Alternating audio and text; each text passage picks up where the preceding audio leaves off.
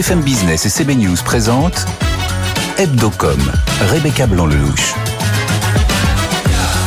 Bonjour, bonjour à tous et bienvenue dans Hebdocom. Très heureuse de vous retrouver aujourd'hui.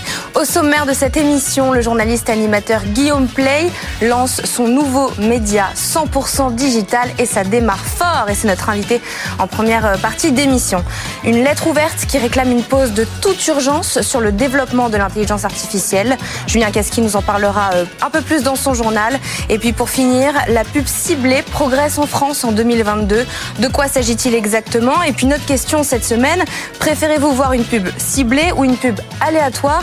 Voici le sondage d'Aris Interactive pour BFM Business et pour Tinder. Voilà le programme, Hebdocom, ça commence. BFM Business, Hebdocom, l'invité média. Je vais tout vous dire. Dans cette vidéo, je vais vous expliquer déjà pourquoi le QG est arrêté et je vais aussi vous expliquer notre nouveau projet, là où je suis installé aujourd'hui et ce qu'on va lancer dans quelques jours. On a fait cette émission pendant 4 ans avec Jimmy Labeu, avec qui ça s'est très bien passé, pour expliquer les défauts que moi j'ai rencontrés et pourquoi j'ai décidé de faire autre chose. C'est qu'en fait, j'étais bloqué, on n'était pas assez flexible. Du coup, j'ai quitté Webedia au mois de juin, en bon terme, il n'y a pas de problème, ni avec Jimmy Labeu d'ailleurs, pour réfléchir à faire notre média digital. Comme j'aurais aimé suivre en fait. Trois de vous retrouver. Le nom du média c'est Légende bientôt deux mois depuis le lancement de Légende Média. Déjà plus de 30 000 followers sur Insta, presque 70 000 followers sur TikTok et 130 000 abonnés sur YouTube. Avec nous, bien sûr, Frédéric Croix. Bonjour. Bonjour Rebecca. Vous êtes rédacteur en chef de CB News et Guillaume Play. Bonjour. Bonjour Rebecca. Merci d'être avec nous. Vous êtes euh, journaliste animateur. Vous venez donc de lancer Légende, média 100% digital. Vous êtes aussi le fondateur du QG, qui est une émission euh, qui cartonnait, que vous avez animée euh, toutes les semaines sur YouTube pendant 4 ans. Euh, dans la présentation qu'on vient d'entendre, vous dites que vous étiez bloqué avec le QG. Ça veut dire quoi et pourquoi lancer un nouveau média alors que vous aviez une émission qui cartonnait? Ah parce que je fais ce métier pour euh, tu sais pour m'exciter intellectuellement tout le temps pour avoir tout le temps envie d'aller au boulot etc et, et, pour ne pas travailler surtout et en fait le, le QG on s'est éclaté pendant quatre ans mais je touchais un, un, plafond de verre au bout d'un moment parce que j'avais envie de sortir, envie de faire des reportages. En fait, j'aurais pu continuer dix ans le QG. Ça fonctionnait bien. C'est des interviews en, en, face à face euh, dans un studio. Où on reçoit les gens euh, qu'on aime bien ou intéressants, qui ont vécu des choses incroyables. Donc ça, j'aurais pu le faire des années. Mais quand j'ai commencé à faire des, des petits reportages avec l'armée, où j'ai pu euh, piloter à rafale avec l'armée de l'air, vivre des choses à l'extérieur, je me suis dit mais attends, c'est ça que je veux faire. En fait, je veux faire les deux. Je veux être un peu en plateau et je veux être un peu à l'extérieur dans des reportages. Je veux vivre des choses. La vie, ça passe trop vite. Et quatre ans, je me suis dit attends, mais si je refais quatre ans, ça va faire 8 ans de QG. Et je me suis dit, attends, est-ce que je vais pas créer quelque chose pour pouvoir faire à la fois des petites interviews, à la fois des reportages et à la fois des émissions délocalisées où, je prends le plateau et on va aller un peu partout. Quoi. Donc c'est surtout pour les reportages, rien à voir avec euh, Webedia? Ah non, non, rien à voir avec Webedia. Moi, tout va bien. Euh. Vous auriez pas pu le faire chez Webedia, euh, bah, les gens? en, fait, si, j'aurais pu le faire chez Webedia. Mais au départ, j'avais même prévu de faire le QG en fait d'en faire un média au départ. Et il y, a aussi une notion d'indépendance. Moi, je suis entrepreneur euh, dans l'âme. Depuis que j'ai 18 ans, euh, je, je, me suis lancé euh, tout seul avec ma petite boîte, etc. Et en fait, j'avais j'avais un manque de challenge, c'est-à-dire que tu as envie de, de, de te jeter aussi tout seul. Tous les entrepreneurs le vivent à un moment donné. Euh, là, t'es es backupé, t'as envie de te lancer, t'as envie de te dire, ok, là, je peux y arriver, je peux vraiment gérer comme je l'entends un business. J'ai 37 ans, je me dis, ok, maintenant, je suis assez grand pour savoir si c'est une bonne idée ou pas de recevoir un tel et, et, et de suivre ma ligne édito, quoi. Donc c'est que pour vous faire plaisir, finalement. bah c'est non ouais ouais ouais ouais. Et, non, et ça marche et ça marche. En fait, c'est que quand tu es dans un gros groupe, t'as forcément tiens, tu veux pas recevoir un tel, tu veux pas recevoir un tel, ça serait peut-être bien de recevoir un tel. Et c'est comme indépendant et vous faire plaisir. Ah bah ça change tout ouais. Bah ça marche puisque démarrage euh, record avec plus d'un million de likes et de 9 millions de vues. Euh, Est-ce que c'est un objectif qui a été dépassé? Ouais, on fait trois fois plus de ce qu'on avait prévu. Ouais, ouais c'est, on est trop content. Euh, Comment ça se fait? Comment vous l'expliquez? Je, je, sais pas vraiment. On en parle en plus. On en parlait encore euh, ce matin. C'est, j'espérais. Euh, j'osais même pas ouvrir la chaîne YouTube. On m'avait dit attention 2023, créer une nouvelle chaîne YouTube. Il faut mieux prendre ton ancienne chaîne, la renommer. Mais c'est chaud, etc. Et en fait, euh, finalement, on se rend compte qu'on est en tendance. On fait des, des 300 000 vues sur les vidéos là, en moyenne sur sur YouTube. Donc on commence à avoir des, des belles vidéos, des 900 000 avec Maes. On a reçu des, des rappeurs aussi. On reçoit un peu de tout. Et, et le format fonctionne bien. C'est agréable. 130 000. on a mis une vidéo hier soir qui marche bien avec le le protagoniste de Air Cocaine. euh, qui fait très peu d'interviews. L'avantage du digital, c'est qu'on arrive à avoir ce genre de profil aussi un peu particulier. Pourquoi? Parce que se sentent, les invités se sentent plus en confiance, c'est un, un enregistrement plus confidentiel. euh. je, je pense que C'est aussi parce que vous avez une notoriété grâce au QG. Oui, oui, tout à fait. Et, et avant à la radio aussi, j'ai jamais piégé personne dans mes interviews. Et, et le but, c'est pas d'aller. on l'a reproché aussi, ça. De quoi? On l'a reproché de ne pas faire la contradiction, mais c'est un parti que vous prenez. Vous En fait, dites,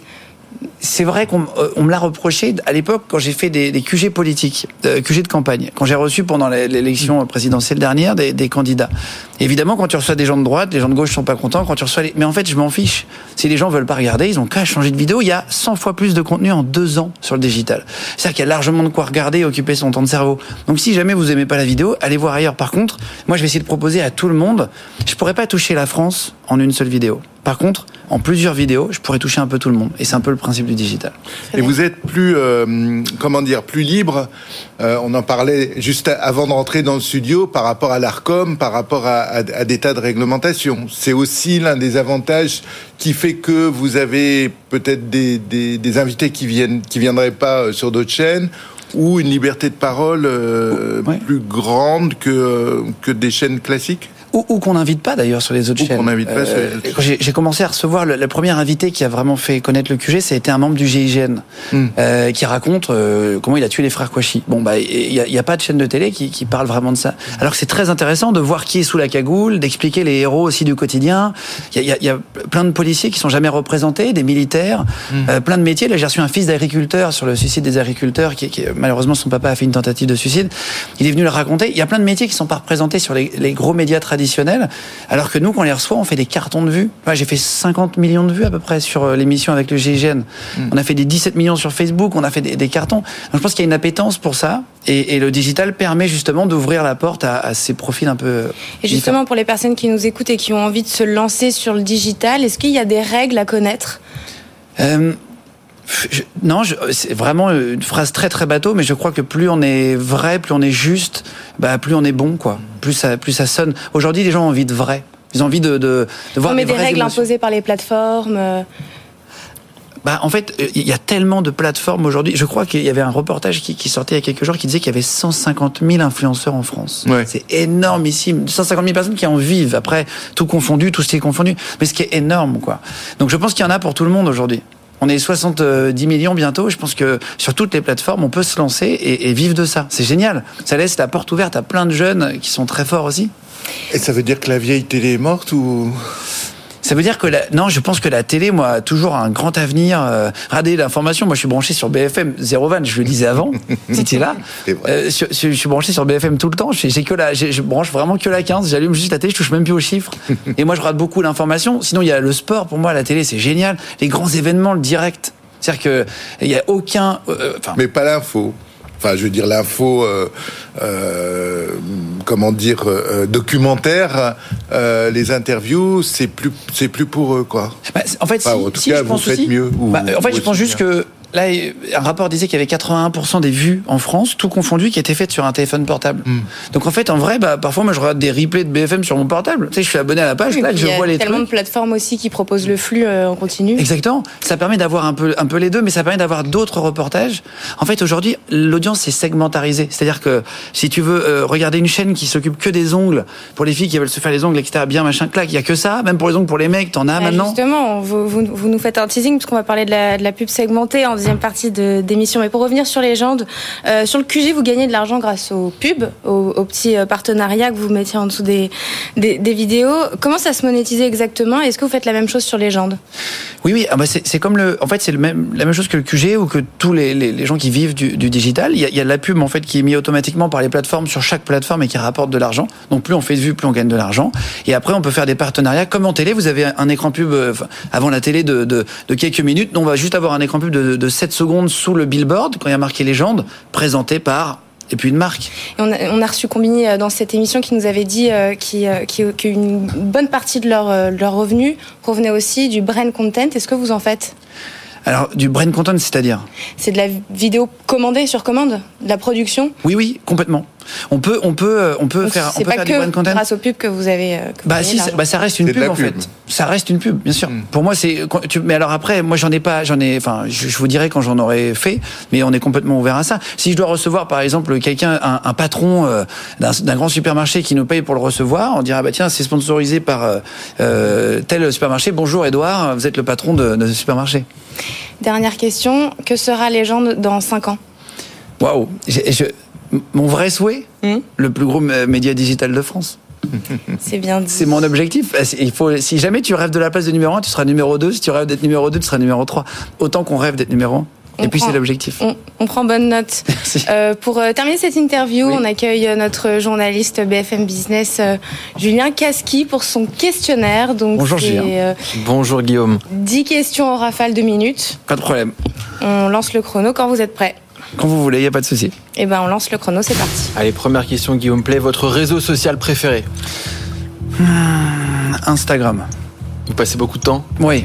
Instagram, mais en vrai, YouTube, je, je- je- je vais voir un peu partout, mais Instagram et YouTube égalité. Combien de temps à peu près par jour sur les réseaux sociaux Euh, 45 minutes Ok. Par jour par jour. Bon, ça va. C'est pas mal déjà.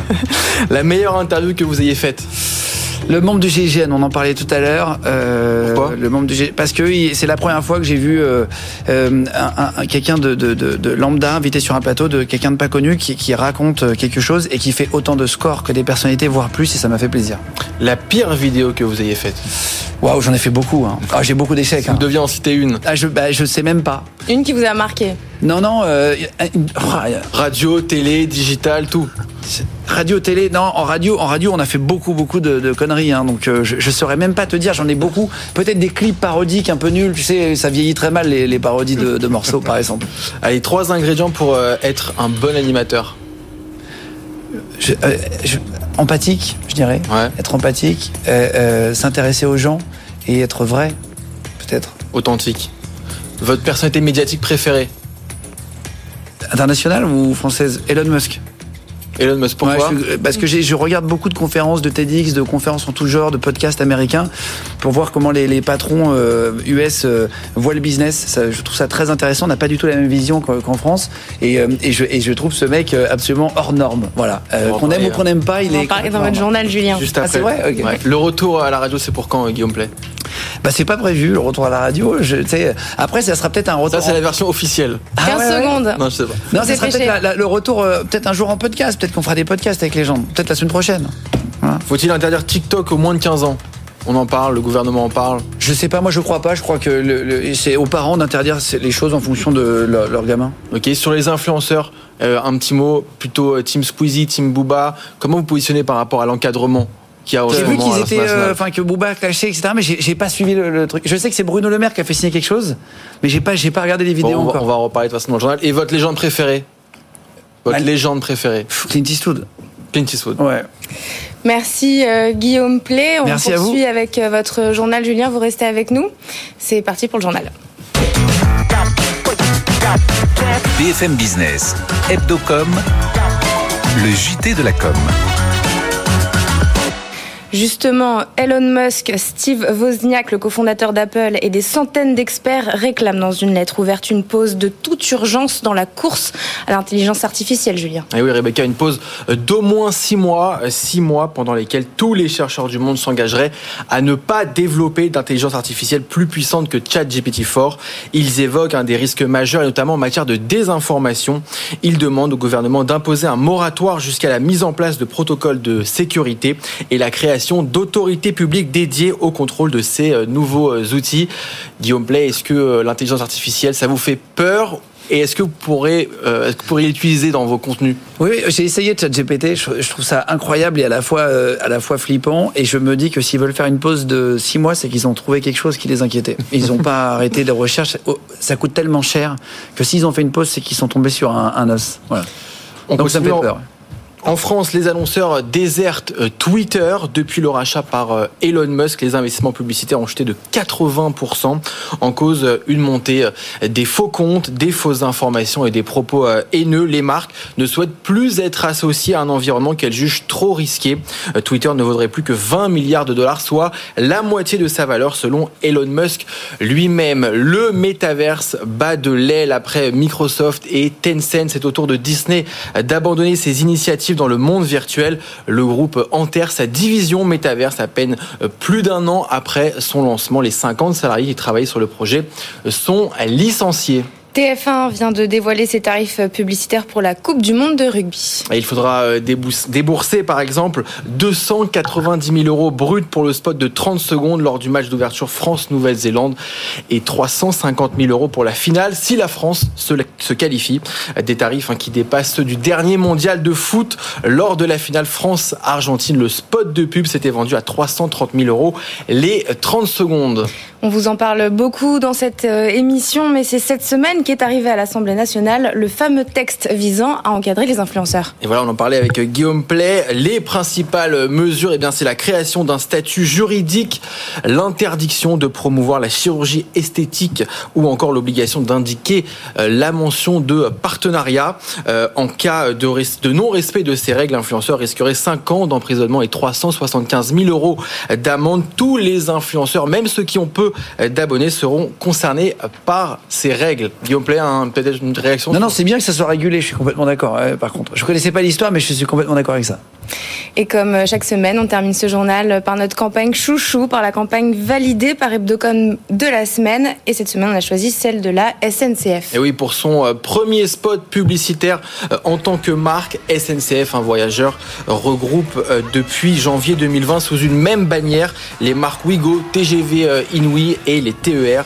Dans ce spot, Rebecca, intitulé Born to be Wide, on y voit deux motards, casque au vent, bah, tomber en panne. La célèbre musique s'arrête et recommence sur l'image d'un train à grande vitesse qui emmène trois jeunes de 20 ans vivre leurs meilleures expériences en vacances, en soirée ou en troisième mi-temps avec ce slogan Et si la liberté, c'était le train? Cette campagne a été conçue par l'agence Rosa Paris et sera diffusée à partir de ce lundi en télé, au cinéma et sur tous les réseaux sociaux. Merci euh, Julien pour le journal et merci Guillaume Play d'avoir été avec nous. Vous venez euh, de lancer donc les gens de médias qui est dispo euh, sur tous les réseaux sociaux, TikTok, Instagram, YouTube évidemment, sur toutes les plateformes. C'est parti pour le Focuscom. BFM Business, Hebdocom, le Focuscom. On va parler euh, de la publicité segmentée dans cette deuxième partie d'émission. Le syndicat national de la pub télévisée a récemment mesuré son efficacité et on voit qu'elle s'installe de plus en plus dans le foyer des Français puisqu'ils sont 6,6 millions à avoir consenti à transmettre leurs données aux opérateurs télécoms en 2022. Ils étaient 5,5 millions il y a un an. Donc juste pour rappel, le but de la télé segmentée est de diffuser des annonces en fonction de l'âge et du lieu où se trouve euh, le téléspectateur. Donc de ce constat, on a voulu se demander cette semaine si vous préférez voir une pub personnalisée ou une pub aléatoire. Réponse 60% des Français sondés préfèrent avoir une pub personnalisé. Harris Interactive euh, a réalisé ce sondage pour BFM Business et pour Tilder. Pour en parler avec nous, Raphaël Porte, bonjour. Bonjour. Vous êtes directeur général d'Altis Media Adzen Connect. Charlotte Ozen, bonjour. Bonjour. Vous êtes associé chez Tilder. Euh, Raphaël, je commence avec vous. Euh, ce résultat confirme les études du SNPT. Est-ce que c'est un outil qui va bouleverser le marché, la pub segmentée? Ah oui, je le pense. Euh, je le pense. Il va, bouleverser plein de morceaux du marché. Euh, un des morceaux, parce que vous voyez l'étude, vous m'avez, j'ai eu, eu, la chance de regarder tout à l'heure euh, à quoi ressemblait toute l'étude. On s'aperçoit même que 80, quasiment 80% des jeunes de 18 à 24 ans veulent des publicités qui sont segmentées. Ça veut dire que ces fameux 15-34, 15-24 qu'on a du mal à, à, toucher, en fait, on va mieux pouvoir les toucher avec la télévision segmentée. Donc c'est c'est une des multiples applications de la de la télé segmentée. Euh, la télé segmentée, elle, elle révolutionne un accès aussi au marché. Euh, des petits acteurs peuvent peuvent accéder au marché de la télévision directement avec de la télévision segmentée. Je crois qu'il peut y avoir des budgets à partir de 5 000 euros. C'est des, le ticket d'entrée est, ah, est, très bas. En fait, on cible plus petit. Je crois qu'il est à 3 000 euros. Ouais, c'est assez assez bas. Après, ça va dépendre de ce qu'on va de ce qu'on va vouloir. Mais c'est vrai qu'on voit même des marques. Nous, on a une marque automobile qui est venue nous voir en disant cette année j'ai moins de budget. euh, puisque j'ai moins de budget, ce que je voudrais, c'est que euh, m'adresser uniquement à ma cible captive. Je vais pas faire du branding, je veux juste m'adresser à ma cible captive, et puis l'année prochaine, je repartirai en branding. Et donc, ils nous ont demandé cinq campagnes. J'ai même le, j'ai une, ils me demandent une campagne sur des urbains CSP+, pour une voiture, une campagne pour des familles CSP+, une pour des petits pros, une pour des habitants de villes de 200 000 habitants et une pour des familles CSP+. Voilà, cinq modèles, cinq campagnes, cinq segments et euh, bah, c'est, génial, c'est autre chose pour faire la télévision. Et alors, côté régie, ça change quoi? Côté régie, ça veut dire que maintenant on vend, quand on vendait juste de la télévision classique en linéaire, maintenant on a une approche qui est un peu différente, qui est vous voulez des GRP, on sait en délivrer. Plus proche du digital en fait. Ah, c'est- voilà. C'est le mélange. La, la télé segmentée, c'est le. J'ai toujours dit, c'est le meilleur des mondes entre le broadcast d'un côté avec la puissance du broadcast et la data et la puissance du digital. Donc, on, on- on est la, la régie est différente et il faut qu'elle soit, par contre, que ça soit les mêmes personnes qui vendent tout parce que on doit répondre à un brief de cette façon-là. Charlotte, qu'est-ce que ça démontre côté euh, consommateur? Oui, alors c'est très intéressant. Moi, j'étais assez surprise par les résultats parce qu'on voit en effet qu'il y a une vraie maturité, une vraie appétence pour le fait de bénéficier de, de publicité euh, ciblée, personnalisée, et que le sujet partage des données qui parfois peut être un peu sensible. Là, en tout cas, n'impacte pas, euh, n'impacte pas les résultats. Euh, moi, je vois deux points intéressants. D'abord, je pense que les médias qui ne pourront pas, qui ne feront pas, qui ne proposeront pas ces publicités ciblées, personnalisées, vont forcément avoir un problème à un moment donné avec les annonceurs, puisqu'on voit qu'il y a une vraie appétence et une vraie attente des consommateurs. Euh, les annonceurs vont sans doute de plus en plus faire le choix de, de ces publicités au détriment peut-être des supports, euh, notamment papier, qui ne peuvent pas le faire. Et peut-être pour apporter en revanche un peu de nuance, ce qui m'interroge, euh, mais c'est un sujet plutôt de société, euh, c'est qu'on on est né avec euh, euh, la télévision et avec la culture pub euh, de la télévision, et je me demande si dans dix ans, euh, elle existera toujours, puisqu'en fait nous n'avons plus accès à une même publicité diffusée à tous, mais chacun euh, avec son catalogue de publicités. Et ça va sans doute impacter aussi la conversation populaire et la culture populaire. Et, et c'est peut-être d'ailleurs pas une mauvaise chose, mais c'est un élément intéressant que je pense qu'il faut soulever.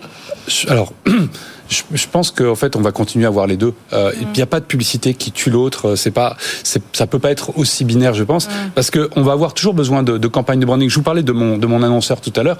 Lui, il me dit, je vais revenir avec une campagne de branding qui sera une campagne qui sera pas segmentée, euh, mais il va avoir besoin d'activer certains segments. Donc les alors, deux vont cohabiter. Bien sûr, je vais avoir une campagne, euh, je vais pouvoir faire une campagne sur un sujet et puis euh, avoir un packshot qui va euh, qui va être différent en fonction des en fonction des segments que je veux adresser. C'est c'est vraiment, euh, bah, moi je pense que c'est une révolution. C'est une c'est une c'est c'est on- dans, dans je vous invite à regarder le sur le site du SNP TV. euh, Il y a y a effectivement tous les résultats de, de de ce qui a été fait. Moi, il y a une publicité qui m'a frappé. Euh, c'est un test qui a été réalisé grandeur nature pour Peugeot.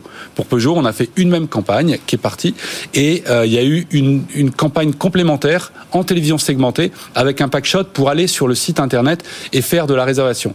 On a eu neuf fois plus de visites sur le site du constructeur. Qu'est-ce qui a fonctionné? C'est l'interactivité? C'est le packshot qui était spécifique, puisque c'était un packshot qui disait pour ce modèle-là, allez sur le site, vous tapez ça et vous, vous y allez directement. Neuf fois plus de visites, euh, 38% de pages vues complémentaires versus ce qu'il y a d'habitude, et six fois plus de visites juste sur le produit. Donc ça veut dire qu'en fait, elle est, et c'est une, c'est une publicité qui a été hyper héroïste. Elle a, elle a, elle a fait tout ce qu'elle voulait et ça n'a pas empêché en même temps Peugeot de faire une publicité globale de branding. Ça, réconcilie, parce que la, la pub, est, on est bien placé pour le savoir, très critiqué. Euh, ça peut être aussi une forme de réconciliation, surtout des, des jeunes générations, euh, euh, avec, avec la pub. Je pense que ça, le- on, on l'a vu dans l'étude. Moi, je la connaissais pas. Je l'ai, je l'ai aperçu. Je vais, m'en servir maintenant dans mes, dans mes arguments aussi. Mais c'est vrai que ça, ça réconcilie. On est habitué à avoir des, des publicités qui sont plus adressées. On est habitué au retargeting. Enfin, toutes ces, toutes ces populations-là. Et je me mets dans la population jeune, même si j'ai quelques cheveux blancs. Rapidement, Charlotte Oui, c'est ça. Je, je pense que la, la maturité, en tout cas, euh, des consommateurs sur ce marché est allée euh, sans doute encore plus vite que ce qu'on attendait, parce qu'il y a une habitude maintenant au fait d'avoir non seulement de la publicité euh, ciblée, ciblée par segment de population, mais même personnalisée, individu par individu, et qu'aujourd'hui, avoir une publicité complètement déconnectée de ses centres d'intérêt va devenir euh, incongru, euh, incompréhensible, et ça explique, je pense, les résultats de ce sondage. Et selon l'étude, euh, euh, la, la pub segmentée doit encore monter en puissance hein, avant de générer plus de 200 millions d'euros de chiffre d'affaires en 2027. Merci euh, Raphaël Porte, vous êtes directeur général d'Alice Media Adzen Connect. Et merci Charlotte Zen. Merci beaucoup. Vous êtes associé chez Tilder. C'est parti pour la chronique de Frédéric Roy. BFM Business, Hebdocom, la chronique média. Frédéric, vous allez nous faire une chronique de qualité aujourd'hui. Je vais essayer, Rebecca, je vais essayer, mais c'est pas gagné. En tout cas, c'est pas sûr qu'elle soit perçue ainsi par euh, notre audience, puisqu'un sondage paru cette semaine montre que 54% des Français trouvent que la qualité de l'information délivrée par les journalistes ces dernières années s'est détériorée. Vous voyez que c'est un peu décevant au regard du travail que font les journalistes, vous et moi et toutes les équipes de cette, de cette maison. Mais bon, ce qui est important, c'est de mieux comprendre ce qu'on nous reproche, c'est-à-dire de faire preuve de partialité. Les journalistes euh, nous dit cette étude qui a été réalisée pour les assises du journalisme de Tours, diffuse des informations trop orientées. Ils devraient être beaucoup plus équilibrés, neutres par rapport à leur sujet. C'est une critique audible, mais en fait parfaitement critiquable. Pourquoi? Parce que quand on, quand on est dans, dans nos écoles de journalisme, on apprend à être impartial. Oui, bien sûr, mais c'est pas aussi simple que ça parce que d'une part, un certain nombre de médias, on les consomme précisément parce qu'ils sont partiaux, euh, ils sont pas neutres. On n'achète pas le Figaro, Libération ou l'Humanité par hasard. On n'écoute pas ou on choisit pas une chaîne de télévision ou de radio euh, plutôt qu'une autre parce qu'on veut entendre des points de vue différents. Euh, et c'est par définition donc des points de vue partiaux. Un éditorialiste impartial, ça n'existe pas. Ou alors il fera pas long feu dans le boulot. Euh, D'ailleurs, certains sont tellement partiaux qu'ils finissent par euh, devenir candidat aux élections. Et je ne parle pas des dernières, je me réfère à Georges Clémenceau, qui a commencé euh, par ce métier il y a 150 ans. Voilà. Donc ce que vous dites, c'est qu'un journaliste ne peut pas être impartial. Ça dépend de ce qu'il fait, en fait. C'est toujours plus compliqué que ça. Euh, quand son travail, c'est simplement de relater les faits, d'enquêter, de rapporter, oui, il est impartial autant qu'un humain peut l'être. Quand son boulot, c'est de donner son avis, naturellement, il ne l'est pas. Prenez, tiens, un journaliste sportif. Est-ce qu'il est impartial? Évidemment non. Qu'il soit chauvin ou pas, il prend forcément un peu parti pour une équipe, pour un joueur. Et si on lui le faisait pas, on lui reprocherait de pas le faire. Non, en réalité, le reproche qu'on fait aux médias de leur partialité, c'est simplement quand on n'est pas d'accord avec eux. Merci Frédéric Roy pour cette chronique. Merci à tous de nous avoir suivis. Rendez-vous la semaine prochaine, même heure, même endroit, mais surtout sur toutes nos plateformes en replay, en podcast. Très très bon week-end sur BFM Business. Hebdocom sur BFM Business.